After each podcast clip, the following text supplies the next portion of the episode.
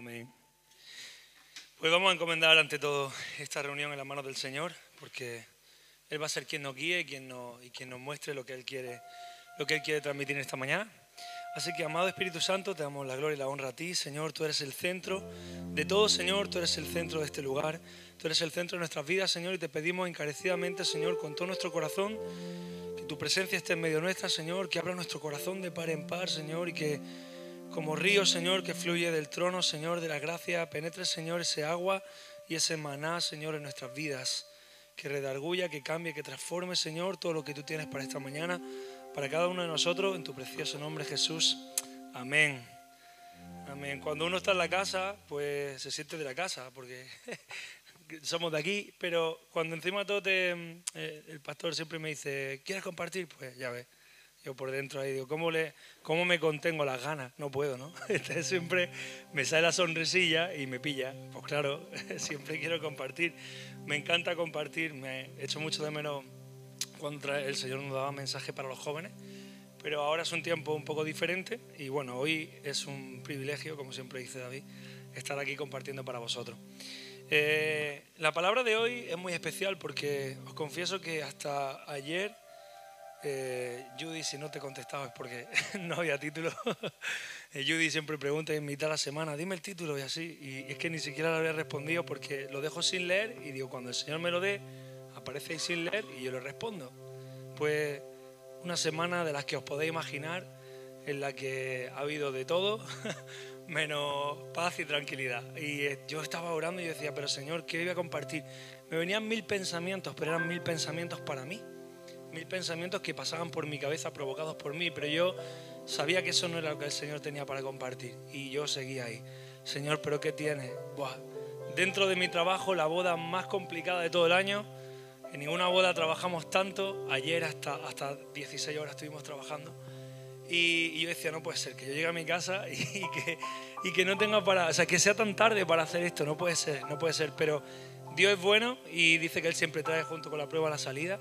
Y si estamos confiados en Él, merece la pena. Estuve hasta el último momento, lo confieso aquí.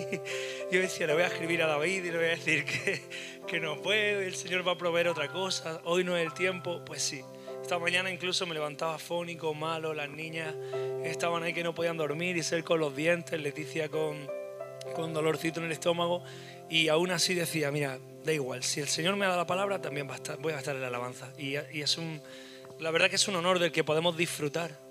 Eh, muchas veces lo vemos como, cuando estamos ahí, lo vemos como, ah, que siempre estamos sirviendo, no sé qué. Pero cuando llego a casa el Señor me toca la puerta y me dice, ¿de, de verdad tiene algo por lo que quejarte? si te estoy usando a ti? Y eso al final te dan ganas de llorar porque dices, bueno, es verdad, Señor, hay tanta gente mejor que yo que lo podría hacer mejor que yo y más bendecida que yo y en cambio yo estoy ahí. Así que no quiero perder la oportunidad. Bueno, a lo que vamos el mensaje de hoy se llama Levántate y anda. El perdón de, tus pecados te hará volver a caminar. Y hoy va a ser un... Eh, sé que es un mensaje que, que como todos los mensajes del Nuevo Testamento a veces trillamos mucho y los evangélicos ahí abusamos de las parábolas de Jesús y de, los, de la sanidad de Jesús, pero el enfoque de hoy es diferente, porque no vamos a hablar de, de cuando, de los milagros que Jesús tuvo el, el, el, poder de hacer ahí en su tiempo, sino que vamos a hablar de la ofensa.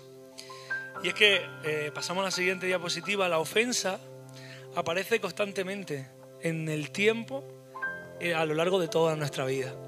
A veces está presente haciéndonos ser los ofensores y a veces somos los ofendidos. Pero sea como fuere, cuando somos los ofendidos, siempre, de alguna manera, la congelamos en el tiempo y la vamos guardando. Y he querido ilustrar esto con este personaje que está ahí y ya no puede más. Va con una mochila sobre su espalda y es una mochila de ofensas. Cuando estaba orando al Señor, yo sentía y veía muchas caras de, hermanos que a lo largo del tiempo, no, de vosotros ninguno, vosotros sois todos santos y puros, pero algunos hermanos que a lo largo del tiempo yo veía como, como si se hubieran estancado en el tiempo, pasaba el tiempo, cuando, yo era niño, recuerdo hermanos que yo estaba en la iglesia, los veía orar fervientemente, y yo cuando era niño decía, yo quiero ser como él, yo quiero orar como ella, yo quiero saber de la palabra tanto como él yo quiero tener un matrimonio como aquello. Y yo me empezaba ahí a mirar y a, buscar reflejos donde mirarme en la comparativa Hay un dicho que dice que no es bueno compararse porque siempre sale ganando el otro. En lo que te compares siempre te va a comparar con alguien mejor que tú. Pero a lo largo del tiempo es como si ellos hubieran entrado en algún momento de su vida en una cápsula del tiempo de la cual aquello que yo conocía a esas personas al tiempo seguían igual. No había un crecimiento. Yo me acuerdo de un joven, cuando era joven, yo lo veía adorar y tocar y yo decía, yo quiero tocar la guitarra como él. Yo nunca tocaba, no, sabía ni lo que era una cuerda. Me discutía con mi maestro de música porque yo decía qué diferencia había entre un sí y un do. Me decía, pues esto es sí y esto es do. yo decía, lo escucho igual. Y me decía, pues esto es sí y esto es do, hay medio tono. Y yo, pues no lo entiendo. Y en cambio ahora con el tiempo, ¿no? ver lo que Dios ha hecho y miro a esa persona y, pasó el tiempo, pasaron unos meses, pasaron unos años y cuando lo volví a ver, uno en tu cabeza, imagina que ellos van a seguir creciendo. Y de repente un día lo encuentro y, y lo encuentro igual. Y uno se queda con ese pensamiento, ¿qué le ha pasado a todas esas personas? Y el Señor me traía esta palabra hoy porque es, es la ofensa. Lo que realmente te paraliza en tu vida lo que realmente te marca el camino, lo que realmente determina dónde te vas a quedar en tu vida espiritual o en tu vida física, es la ofensa. Y quiero darle contexto a todo esto. Vamos a pasar a la siguiente. Porque la ofensa tiene una cantidad de consecuencias, no solamente físicas, sino también mentales. O vamos a decirlo así, no solamente mentales, sino también físicas. La ofensa es capaz de paralizar a la persona más grande del mundo a la persona más fuerte del mundo, a la persona más decidida del mundo. Si decides ofenderte, pierdes la causa, pierdes la meta, pierdes el enfoque, pierdes la determinación. De repente empiezas a convertirte en una víctima. De repente empiezas a... Terminas de buscar tu argumento por lo que estabas luchando para empezar a justificarte, para empezar a defenderte deja lo que estabas haciendo, estabas yendo hacia un camino, estabas enfocado en hacer la voluntad de Dios, pero de repente un hermano te dijo, pues tampoco es tan bueno para estar ahí. Y entonces yo que estaba haciendo la voluntad de Dios, digo, espera, espera, Señor. Oye, mira, ¿sabes qué te digo? Que Dios me apoya. Y empiezas ahí. Y empieza, ya no le dice a Dios cuenta conmigo, sino que le dice a Dios, pero ¿por qué cuentas conmigo y permites que se esté ahí? Y pierdes el tiempo. Y eso es lo que pasa, que se pierde el tiempo que vemos personas que han pasado los años y dejaron de buscar a Dios para seguir creciendo, se quedaron en el mismo escalón para empezar a justificarse con Dios. Pero bueno, Señor, yo era tan bueno para ponerme aquí, pero ¿y por qué dejaste al hermano? ¿Por qué permitiste aquello? ¿Por qué pasó lo otro? Y no sé quién está libre de eso, pero a todos nos ha pasado. La única manera de la que podemos salir de nuestros errores cuando el Señor nos muestra permanecer cada día diciéndole al Señor, Señor, muéstrame mi camino y si en algo estoy mal, dímelo, perdóname y no lo volveré a hacer más. Hay una foto que encontraba, eh, la siguiente, que muestra muy bien lo que provoca la ofensa en nosotros. Estamos atrapados, atrapados y ofendidos. Recuerdo hace dos años una ruja muy especial en la que se nos pidió yo me sentía en aquel momento, dos o tres años ya, yo me sentía en aquel momento que era el inicio del avivamiento. Habíamos conseguido traer a Haití el arroyo, iba a ser una predicación, nos dieron, el ayuntamiento nos dio un lugar precioso. Nos piden por fin que toquemos con música, pero parecía que se habían reunido músicos que más o menos lo hacían, lo hacíamos medio bien, no íbamos a fallar tanto. La predicación estaba bien, habíamos conseguido una pantalla gigante, teníamos toda la, la iglesia iban a venir con sus jóvenes, incluso más jóvenes, y recuerdo que empiezan a sucederse cosas, nos matamos a trabajar y empezamos a decirle al Señor, mira cómo trabajo para ti, mira cómo tal, y empiezan a venir cosas, empiezan a venir ofensas, empiezas a escuchar una cosa, otra cosa. Y recuerdo una persona que me, que me significó de mucho ejemplo, porque cada vez que hablaba con esa persona me decía, he decidido no ofenderme, he decidido que no me voy a ofender. Y yo decía, pero ¿cómo va la cosa? ¿Cómo, ¿Qué dicen los pastores? He decidido que no me voy a ofender. Y en aquel momento yo decía, joder, qué pesado con la frase, he decidido que no me voy a ofender. Pues tampoco para tanto, está enfadica siempre. ¿Sabes qué pasa? Que es una decisión. Escucha, joven, es una decisión. No ofenderse es una determinación que tenemos que tomar en nuestra vida. ¿Qué es más importante, escuchar la voz de Dios o escuchar la voz del hombre? ¿Sabe? El diablo es experto en, no contarte la mentira entera. Si él te dice, si Dios te dice luz, él no te va a decir oscuridad. Él te va a decir, Dios te va a decir luz brillante y Él te va a decir bombilla. Ilumina, pero no es la luz de Dios. Pero te vale para conformarte y para desviarte. Es tan fácil que llegar con la ofensa, un pequeño comentario de, bueno, lo hiciste bien, pero tampoco es para tanto, Manolo. Eh, bueno, está bien. La verdad que Dios en su perfecta gracia, pues mira, hasta te usa. ¿no? Y tú te vas ahí por dentro y con un resquemor y ya llega delante del trono y dices, pero Señor, no me ven como el siervo ungido, ¿no? Ahí, pues, ¿qué pasa? A todos nos, nos afecta, ¿no? Cuando hacemos a veces cosas para Dios, siempre decimos que no necesitamos que los demás lo reconozcan y que es por la gracia y la misericordia de Dios y, somos perfectamente buenos en, en, utilizar el lenguaje evangélico o el lenguaje humilde. Pero la realidad es que dentro de nosotros, o por lo menos a mí me pasa, que hay veces en las que llego al Señor y le digo, Señor, es que, pero ¿por qué lo estoy pasando mal en esto? Con lo que yo hago por ti. No se lo digo, pero lo dejo. ¿Sabes eso de me debe un... Bueno, no, pero tú sabes lo que, tú ya sabes lo que me debes. Y la otra persona como se queda como decir, no, no, dilo, suéltalo, que te debo una. Quiere decir que te debo una. No lo ha dicho, pero sí lo ha dicho. Tú ya sabes lo que hice por ti. Ah, me estás reprochando. Pues muchas veces le reprochamos al Señor todo lo que, pues sabes que he dado. Un día estaba con una persona y dice, pues habrán mirado el diezmo, habrán mirado el diezmo, ¿cuánto hay? Eh, no, pues da el diezmo, ¿sabes? pues vale. o sea, a veces hacemos cosas por Dios y, y, como que las hacemos de corazón, pero luego como que queremos reprochársela al Señor. No con mala intención, pero como que sí queremos justificarnos de que estamos haciendo cosas buenas. Y el Señor es muy bueno en permitir la ofensa. Porque la ofensa nos duele tanto por una sencilla razón. Pasamos a la siguiente. Porque atenta en contra de nuestro orgullo. La ofensa está hecha para venir a manifestar el egoísmo, el egocentrismo, el orgullo. Y así nos sentimos cuando vamos delante del Señor. Señor, mira, estoy ofendido, no puedo moverme, estoy atado, mírame, eh, tú me mandaste a por la causa, tú me mandaste a que te alabara y me pongo afónico. Ah, mira, no paro de gritar, no me dejan tranquilo, no tengo días para descansar. Esa es la ofensa. Te llama la ofensa, Jesús. La ofensa puede desencadenar el mayor dolor infringido a una persona.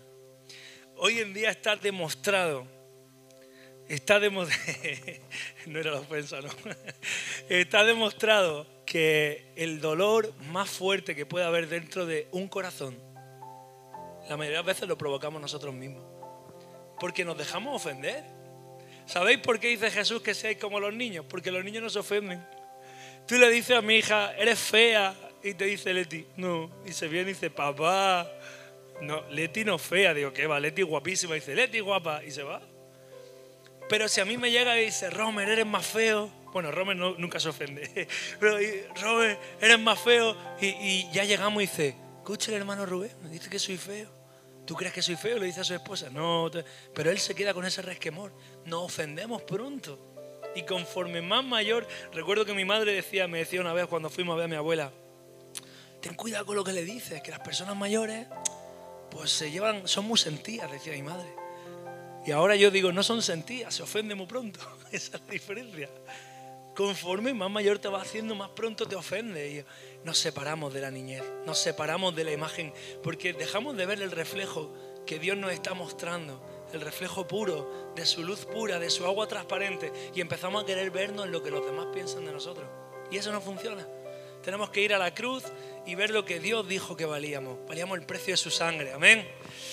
La ofensa paraliza el cuerpo y mente, apresa y oprime, aplasta y destruye, incluso el más fuerte incluso al más fuerte. Y eso me gusta de David, porque David nos muestra el ejemplo cuando está delante de, de Goliat y le empieza a decir, seguramente eso es lo que nos aparece en la Biblia, pero yo imagino que se escucharían insultos, enano, chiquituso, vaciado, pitufo, eres un pitufo, pero ¿dónde vas? Te van a reventar, te van a partir la cara, David. Pero David decidió no ofenderse porque su mirada estaba puesta en Dios. ¿Por qué nos ofendemos nosotros? Atenta en contra de nuestro orgullo, porque cuando el Señor te da algo, todos estamos deseando que nos lo dé y deseando de que pueda surgir y en ese momento en el que surge parece como que, ah, por fin se han dado cuenta de lo que yo valgo. O pues mira, el Señor ya me ha dado esa posición y entonces el Señor permite la ofensa. Y te muestra y te da el reflejo de que en realidad tienes orgullo y que tienes egocentrismo y de que estás pensando en ti. Y te duele porque dentro de ti hay un ser mucho más grande que tú, que es tu propio yo, tu ego, que no quiere morir. Y sabéis que esta mañana estaba orando y el Señor me ponía una cosa, la iglesia debe ser el mayor cementerio. Espera que lo, que lo digo bien. La iglesia tiene que ser el mayor cementerio de ego y de orgullo. Aquí venimos a morir nosotros. Cristo murió por nosotros para que nosotros pudiéramos venir a morir aquí. Si tú quieres seguir vivo aquí, no puedes seguir vivo allí y hay que morir. Y para eso tenemos que dejar que Dios nos, nos, traiga estas pequeñas circunstancias. Y Dios y dice, pero ¿por qué permite el Señor que esté este hermano en la iglesia? Pues para que muera tu orgullo, para repatearte a ti tu ego.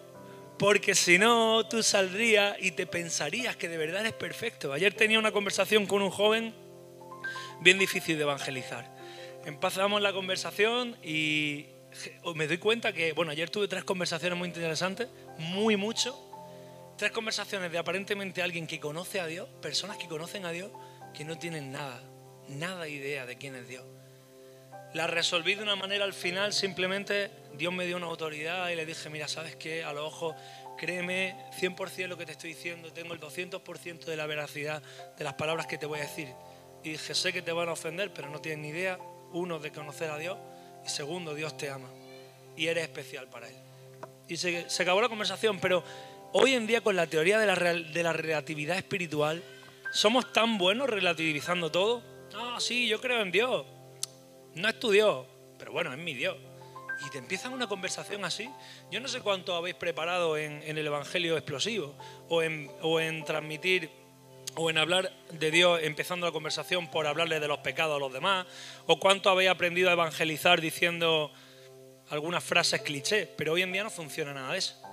No sé si habéis probado evangelizar últimamente a alguien, pero la gente hoy en día, con esto del internet, con esto de que cada uno tiene su propio Dios y de que cojo cosas del Dalai Lama, de Buda, Jesús era muy buena persona, el mejor comunista, eh, y, y te empiezan a meter cosas y de repente dices, pero espera, espera, espera, ¿cómo empieza la conversación aquí? Y así en las tres conversaciones ayer me vi. Y yo decía, pero bueno, ¿y esto que me están contando aquí? Si me, dice uno, dice, mira, yo creo como tú, hermano. Yo creo como tú, un amigo que no veo hace 10 años y de repente me lo encuentro, conocía la música, yo creo como tú. Dios es bueno, eh, dice la palabra de Dios, la mies es mucha, los obreros son pocos. Chacho, me, entró así, me bajé los hombros, pero qué guay, tío, de, verte escuchar así, dame un abrazo, le digo. Y me dice, porque yo soy un arcángel de luz. Y digo, espera, espera. espera, espera. Espérate, que me la has pegado y no sé por dónde ha venido, la verdad. Sí, porque yo hablo con pastores y los pastores me dicen, tú en otra vida eras zaqueo.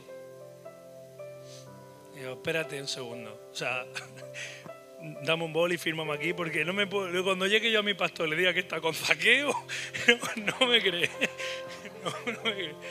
nos reímos, tío, nos reímos porque suena gracioso. Pero esa es la realidad del mundo en el que estamos viviendo. El diablo ha venido a traer confusión y a traer. estáis digiriéndolo, ¿no? Yo acababa de tomarme el café y eso fue bien heavy, tío. Eso. Claro, porque te dice, las mías muchas, los obreros son pocos. Pedí al, al, Señor que mande obreros. Dice, pero el cielo es.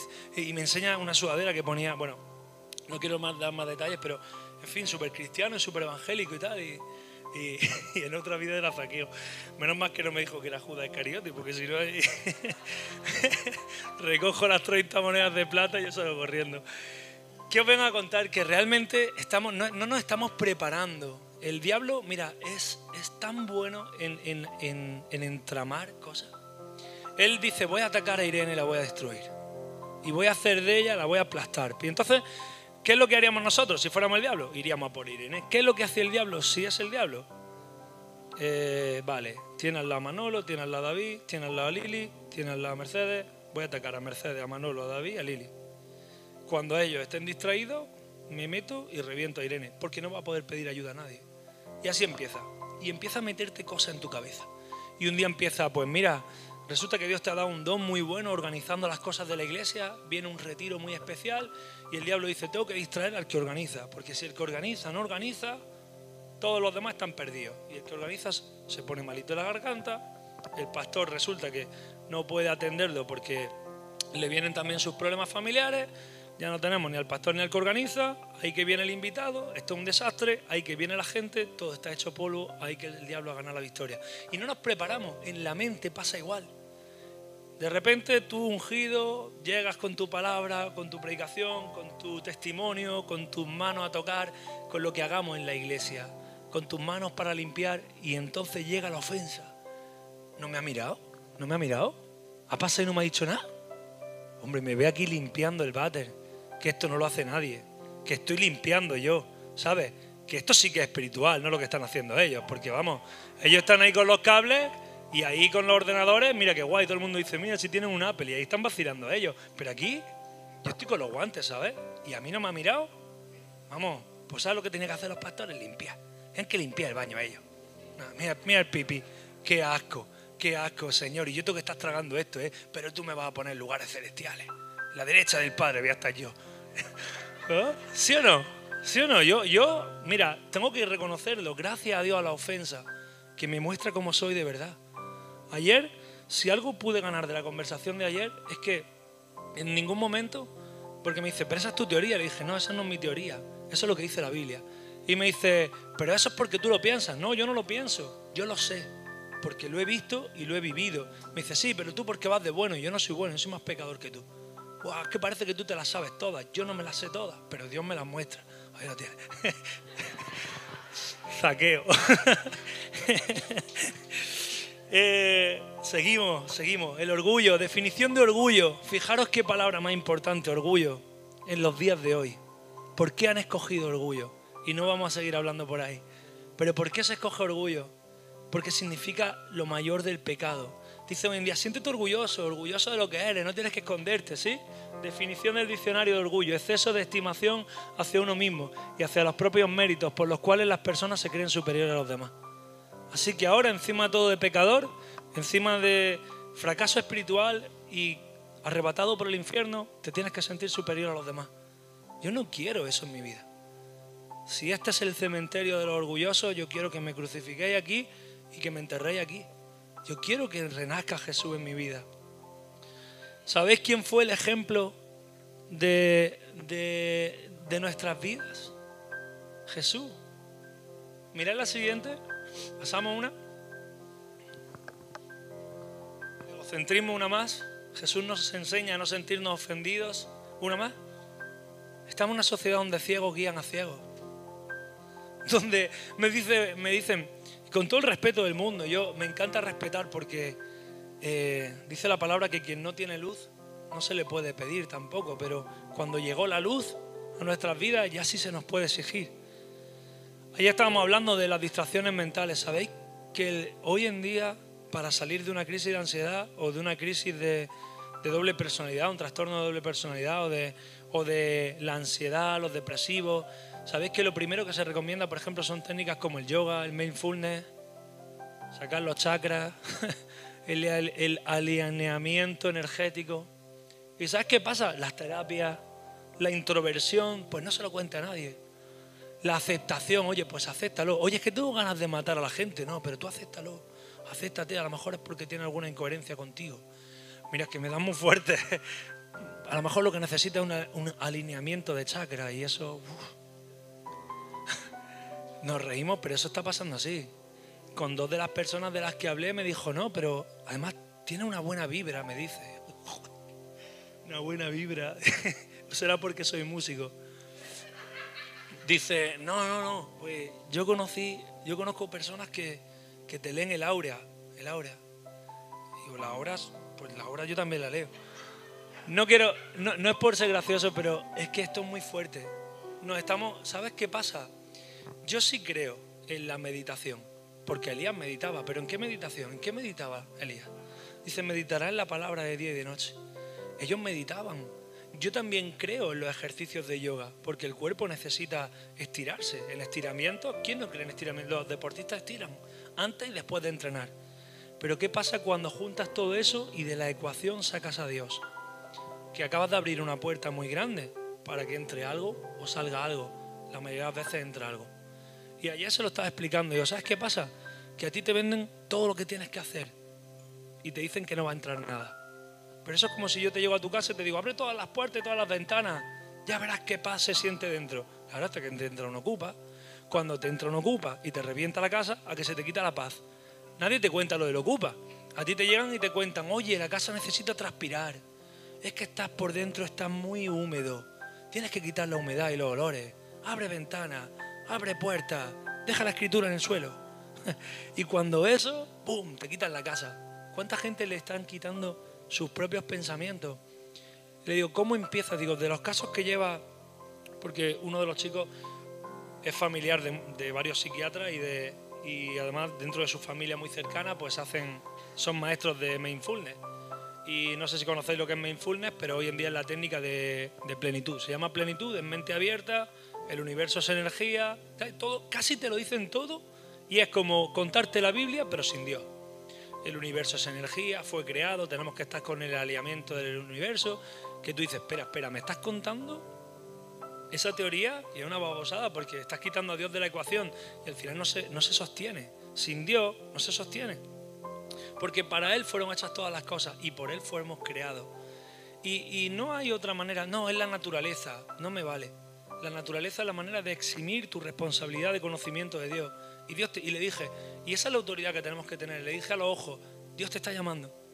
Tienes un conocimiento espiritual fuerte y tienes, eh, eres, abierto espiritualmente porque ves la trascendencia de las cosas. Sabes que las nubes no pasan por sí, pero estás eximiendo tu responsabilidad de encontrarte con el Creador. La estás tapando. Ah, tengo hambre, como chuchería. No. Tienes hambre, prepara la comida. Porque las chucherías no te sacian. Las chucherías no te alimentan. Dios es el único que te alimenta. Dios es el único que mandó maná del cielo. Jesús es el pan de vida. ¿Pasamos a la siguiente? Jesús es el pan de vida. La gracia y el amor de Dios, al igual que el maná saciaba el hambre de los israelitas cuando caminaban en el desierto. La ayuda de Dios a través de Jesús desciende desde el mismo trono del Padre. Yo le dije, ¿sabes qué? Quien todas esas personas que están tratando tus familiares en psiquiatría, en pastillas, en ansiedad, en psicología, en mindfulness, en yoga, empezarán y te dirán que tienen paz momentánea, pero el anticristo también vendrá a traer falsa paz. Y en el corazón del hombre la paz puede ser fingida y puede ser muy parecida, pero si yo tengo una, yo le puse el ejemplo a la cámara, si tú a mí me vendes una cámara y en la marca pone Sony, pero el cuerpo es de cartón, y el enganche para poner los objetivos parece Sony, pero es de plástico, y la batería no enciende, yo no te la compro como Sony. Es una imitación. Y las imitaciones no tienen valor. El único valor genuino se llama Jesucristo. Y tienes que conocerlo. Mirad, hay un, hay un salmo que el Señor me ponía, y es el Salmo 121. Y lo quiero leer juntamente con vosotros porque terminando la conversación le decía, ¿sabes de dónde viene el socorro? El auténtico socorro. Se ve muy chiquitito, pero lo leo, lo leo con vosotros. El auténtico socorro viene del Señor. Y ya lo dice el salmista, dice, dirijo mi mirada a la montaña, al cielo, no a mí mismo. Porque lo que te intenta vender la sociedad hoy en día es que tú puedes sanarte. Tú eres tu propio sanador. Tú eres el único que... Tú eres tu propio Dios. Ah, sí, yo creo en Dios. Sí. Y te quedas ahí con la conversación. Anda, pues cree en Dios. Sí, yo soy mi propio Dios. ¿Cómo? Zaqueo. Dirijo mi mirada a los montes. ¿De dónde vendrá mi ayuda? Mi ayuda viene de Dios, creador del cielo y de la tierra. Dios jamás permitirá que sufras daño alguno. Dios te cuida y nunca duerme. Dios cuida de Israel y nunca duerme. Dios te cuida y te protege. Dios está siempre a tu lado. Durante el día el sol no te quemará y durante la noche no te dañará la luna. Dios te protegerá y te pondrá a salvo de todos los peligros. Dios te cuidará ahora y siempre por donde quiera que tú vayas. Amén. Ese es nuestro Dios. Mirad, no lo entendemos, pero hay tanta, tanta, tanto símil en las ovejas con nosotros. Dios es tan buen pastor, ya lo estáis leyendo, me estáis quitando que lo pueda decir yo. Bueno, lo leemos. Al abrigo del Altísimo, el que habite bajo la sombra, o sea, el que habite bajo el abrigo del Altísimo. Dice, eh, somos tan parecidos a la oveja, porque vemos, yo soy de los que muchas veces piensan, y ostras, pero esquilar a una oveja no es bueno porque le estamos quitando su abrigo. Y, ese ha sido mi pensamiento muchas veces, ¿no? Como que parece que da lástima cuando veis una ovejilla y, le están quitando y tú dices, joder, la estás dejando desnuda. ¿A qué te piensas que viene la, ofensa la ofensa a tu vida? ¿A mostrarte tu desnudez? Dios permite, y lo quiero leer, dice, el esquilado de ovejas, pese a la apariencia, es importante para la salud de estos animales. Así se evitan infecciones, la ceguera provocada por la lana y la obstrucción en las vías urinarias o la dificultad o imposibilidad de levantarse por el peso del vello. Se han encontrado ovejas que llegan a tener hasta 42 kilos de peso en lana. ¿Es pesada la ofensa o no es pesada la ofensa? Empezamos a generar nuestro propio vello y nos hace ser bonito. Cuando tienes poquito, eh, estamos ahí con nuestro orgullo y nuestro ego. No, es que Él es el siervo ungido. Señor te reprenda yo soy el peor pecador del mundo. No, no lo digo por lo que has dicho antes, perdón, perdón. Pero dice, te empiezas a sentir y empieza a crecerte más el pelo y un día te ves como una oveja bonita. Pero de repente trae infección y se te ocultan las heridas y no se pueden sanar. Y vienen los parásitos y se pegan las garrapatas. Por eso es bueno que el buen pastor de las ovejas, el que sabe lo que necesitamos, nos llega y nos esquila. Y si hace frío, Dice, el que habite bajo el abrigo del Altísimo nos abriga. Esa oveja que estáis viendo ahí perdió 35 kilos de lana. Y esa lana vino bien para otros, pero no para ella. A ella no le hacía caminar. Empiezas a envejecer y empiezas a detenerte en el tiempo, que es como hemos empezado este compartir. Y vamos a terminar leyendo Mateo 9, que por eso hemos escogido este título. Dice, después de esto Jesús subió a la barca y cruzó al otro lado del lago para llegar al pueblo de Cafarnaún, donde vivía. Allí algunas personas le llevaron a un hombre acostado en una camilla, pues no podía caminar. Al verlo Jesús, al ver Jesús que estas personas confiaban en él, le dijo al hombre, ánimo amigo, te perdono tus pecados. Había una multitud esperando que le dijese, levántate y anda. Y él le dijo, te perdono tus pecados. Es necesario que pidamos perdón al Señor por nuestra ofensa y por ofender. Como dice el Padre Nuestro, que es la siguiente diapositiva. Y, quiero hacer el ejercicio de leerlo todo juntos, porque tantas veces no lo sabemos y sabemos que esta es la base de la oración principal del cristiano, que yo mismo muchas veces lo, diré al año, una, bueno, este último año lo estoy diciendo muchas veces, pero incluso el Señor me dio una, canción que, que se llama El Padre Nuestro y la compuse para poder decirlo más eh, esto no es publicidad, pero pronto la tendréis grabada y podréis... no, pero eh, qué importante es leer, porque los discípulos le dicen, Padre, ¿cómo, Jesús, ¿cómo tenemos que orar al Padre? Y le dice, oraréis así. Y habla de lo principal, de lo principal que habla, dice, perdona nuestras deudas, perdona nuestras ofensas, como también nosotros perdonamos a los que nos ofenden. La palabra también habla de confesar vuestras ofensas, confesar vuestros pecados, confesar vuestras deudas los unos a los otros. Y hermanos, que no sea esa ofensa el vello que nos empieza a sobrar y un día nos impide levantarnos. Que no sea la ofensa aquello que, como hemos leído antes en el paralítico, lo llegó a encamar. Hay personas, eh, otro día os cuento el por qué es esto, pero hay personas que llegan a, a tener su joroba, que llegan a entumecerse. Hay enfermedades que dicen, mira, no sabemos de dónde viene nunca lo ha tenido nadie en tu familia, nunca lo ha tenido nadie anteriormente en tu antepasado, pero, y, los análisis salen bien, pero, pero tus músculos ya no funcionan.